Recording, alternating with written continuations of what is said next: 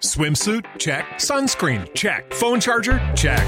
Don't forget to pack the 5 Hour Energy. It fits great in a pocket or carry on, and the alert feeling will help you arrive ready for anything. Now get 20% off when you use code 5HE Travel at 5hourenergy.com. Expires April 30th. One time use only, not valid with other discounts. Remember, visit 5hourenergy.com and use code 5HE Travel to save 20%.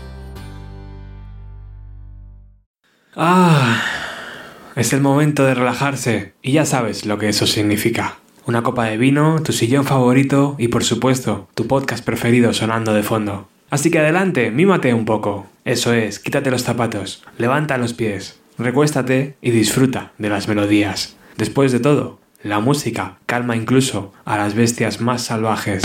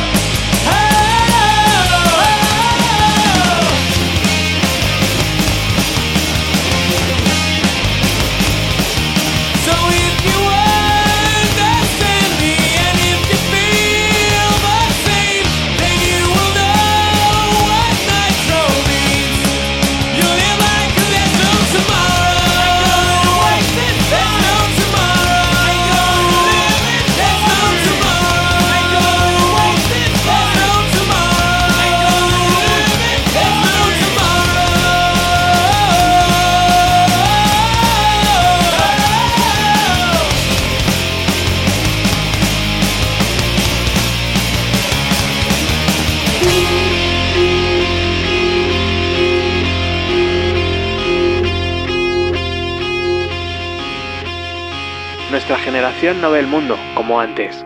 Podríamos abandonarlo todo y vivir como si no hubiera un mañana, pero somos los que vivimos bajo la pistola cada día y es posible que te hayas ido antes de que lo sepas. Así que vive como si no hubiera un mañana, no desperdicies tu vida. Hola, ¿qué tal amigas y amigos de los años 90? ¿Cómo estáis? Arranca la emisión número 675 de Bienvenida a los 90. Como ya habéis escuchado, el protagonista de nuestro nuevo programa será Smash, el tercer disco de Offspring, un álbum que colocó el punk rock en las listas de éxitos y que generó un dolor de cabeza en muchos padres. Y hablando de listas, si nos fijamos en la lista de discos de bandas americanas que más han vendido en la historia, nos encontramos algunas caras conocidas de este programa. Hasta el día de hoy Nirvana ha conseguido vender 30 millones de ejemplares de su Nevermind. Green Day alcanza ya los 20 millones de ejemplares vendidos de Dookie. Pearl Jam ha distribuido 13 millones de ejemplares de Tem alrededor del mundo. Y Offspring, hasta el día de hoy, ha vendido 11 millones de copias de su disco Smash.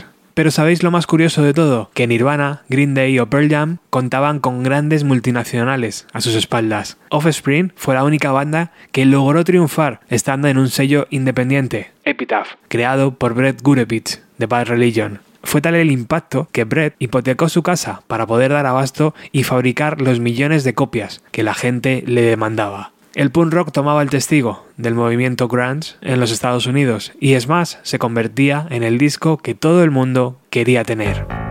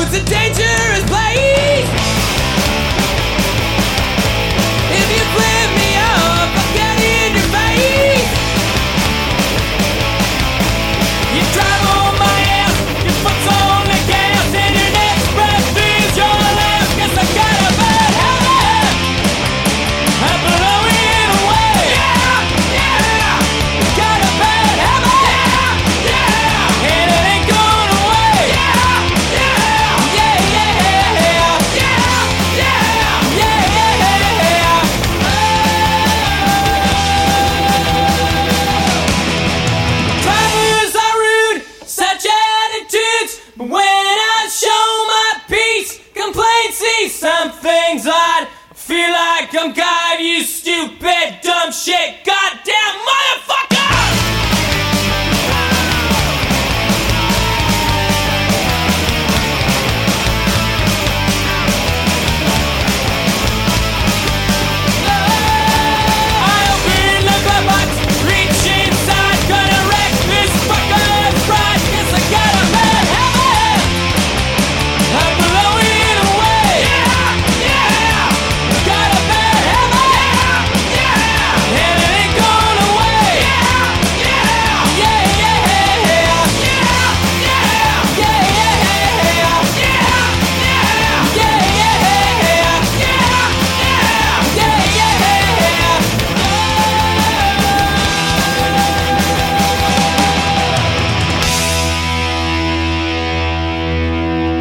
Abro la guantera, busco dentro, arruinaré el paseo de este imbécil, porque tengo un mal hábito, pierdo el control, tengo un mal hábito y no se va. Es más, es el tercer disco de Offspring y salió a la venta el día 8 de abril de 1994. Vaya día, ¿no? Bandas como Bad Religion, No Effects, Green Day, La No Use for a Name, Pennywise, Rancid o Good Riddance mezclaron la velocidad y las melodías de los Ramones con la acidez y el desconcierto existencial de los Sex Pistols. El resultado fue que el punk rock dejó de ser un género minoritario en los años 90 y las grandes multinacionales se lanzaron a fichar a estas bandas, que en su mayoría residían en la costa oeste de Estados Unidos. Y como bien decía nuestro amigo Gaby, en el grupo de Telegram de Bienvenido a los 90, Nevermind, Dookie y Smash forman un triángulo mágico que todo adolescente debería escuchar por lo menos una vez en su vida. Uh,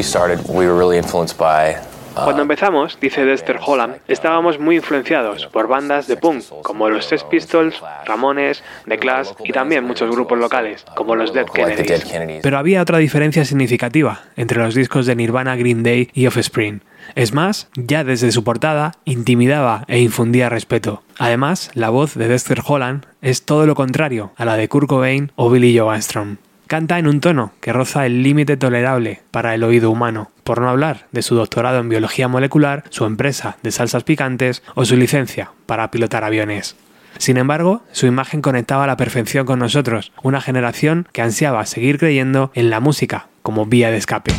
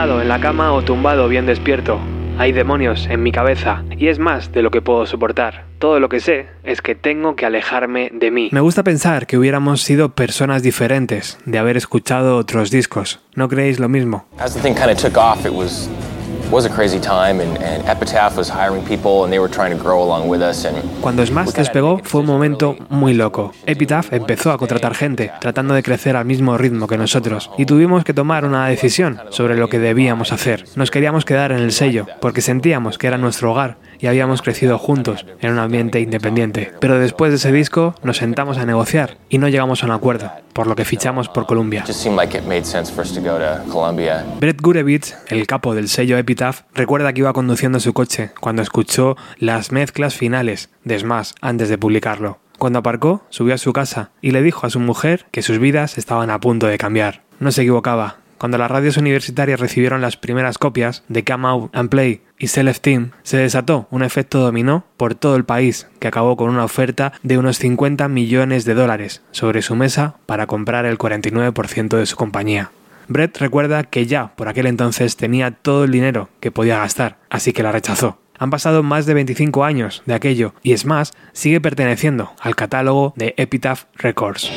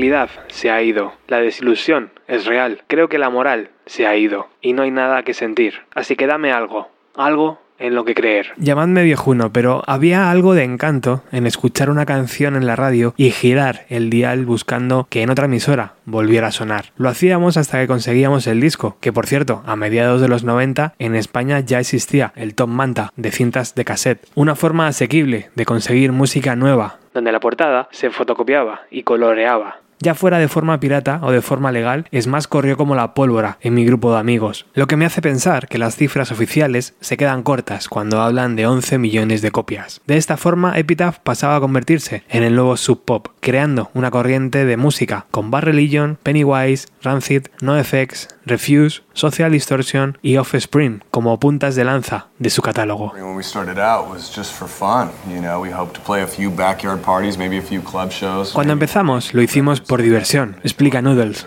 el guitarrista de la banda. Tocábamos en fiestas y en algunos clubs pequeños, con la idea de grabar algún día un disco para tener algo que enseñar a nuestros nietos. Pero bandas como nosotros nunca fuimos comercialmente viables, así que jamás pensamos que podríamos viajar alrededor del mundo y hacer varios discos. Es más, está repleto de himnos que logran fusionar melodías fáciles de cantar con guitarras pesadas y aceleradas. Pero tal vez, entre todas las canciones, Celestine sobresalía como un single clarísimo. El vídeo, según la banda, costó unos 5.000 dólares y fue rodado por Darren Lavitt. En él podemos ver a la banda tocar en una especie de nave con imágenes que se intercalan de una pandilla de adolescentes y vídeos de archivo. Posiblemente uno de los trabajos más económicos que la NTV programó sin cesar en aquel 1994. De nuevo, los inadaptados sociales y los raritos del mundo nos salíamos con la nuestra. Dexter Holland iniciaba el vídeo con una inquietante respiración y luciendo varias camisetas de los Sex Pistols, de los Germs y de Fugitive. Toda una declaración de intenciones. I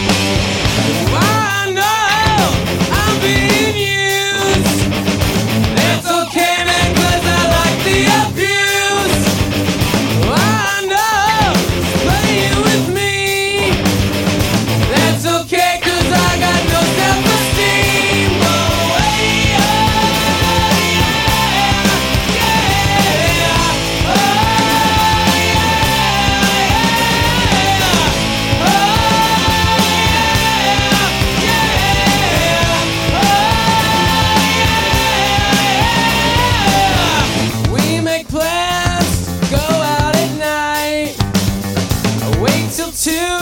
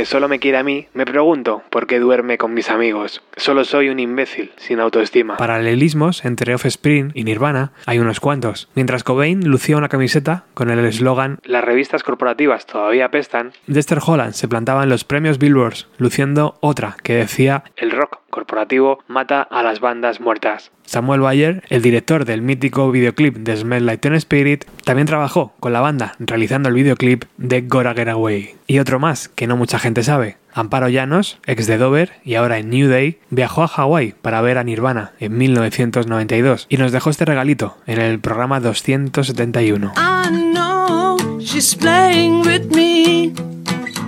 But that's okay, cause I've got no self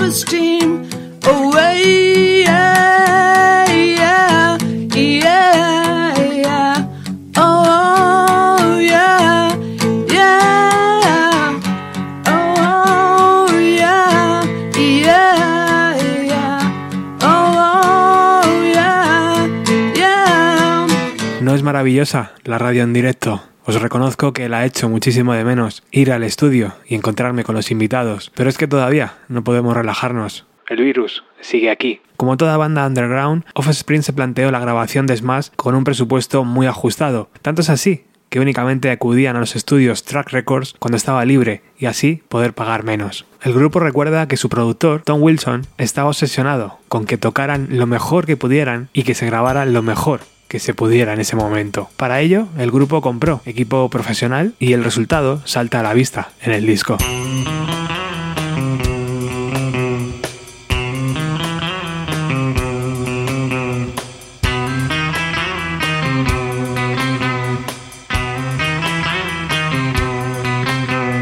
Éramos los chicos listos que íbamos de niños tontos. recuerda Dexter Holland en una entrevista. Y es que muchos de los medios de comunicación e incluso compañeros de otras bandas siempre miraban por encima del hombro a este movimiento musical.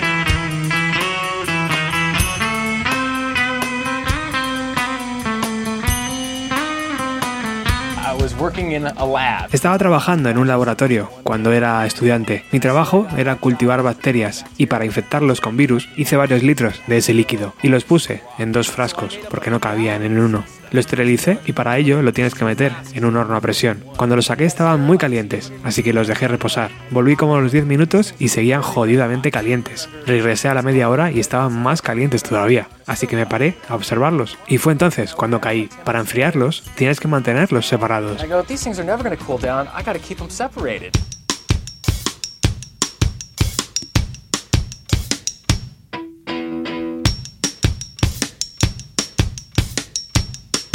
Gotta keep them separated.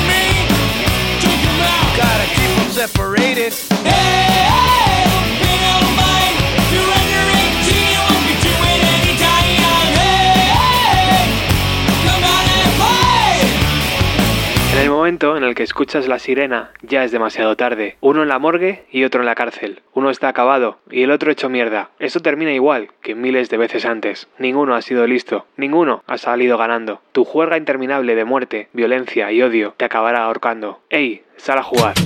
Like the latest fashion, like a spreading disease. The kids are crapping on the way to the classroom, getting weapons with the greatest of ease. The king said, gather round campus locale. If they catch you slipping in, it's all over bow. And one guy's colors and the others don't mix. They're gonna bash it up, bash it up, bash it up, bash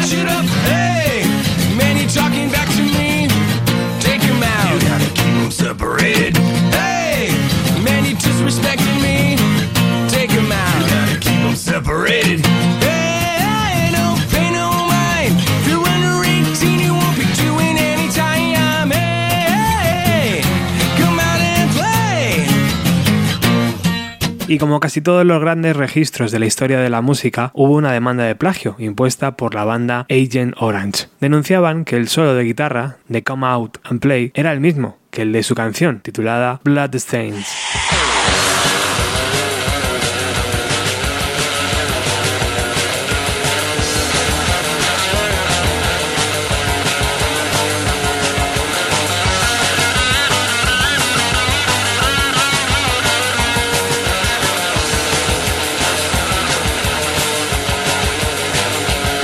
Los jueces, tras examinar las canciones, fallaron a favor de Offspring y la cosa quedó ahí. Años después, en un gesto de buena voluntad, yo creo, Offspring realizó una versión de la canción, haciendo que Agent Orange cobraran bastante dinero por los derechos de autor. Y como antes he mencionado, Epitaph sigue teniendo en su catálogo el Smash, y en el año 2014, celebrando los 20 años de su lanzamiento, el sello lo volvió a reeditar, con varias presentaciones en vinilos de colores y una caja que además del vinilo y el CD remasterizado, también incluía un libreto de 24 páginas con fotos y la historia contada por la gente involucrada en el proyecto. Es más, se había hecho gigante. La banda fue capaz de asumir el impacto de tanto éxito y en ningún momento escondió sus ganas de seguir creciendo, fichando por Columbia, gesto que incomodó a la comunidad punk rock.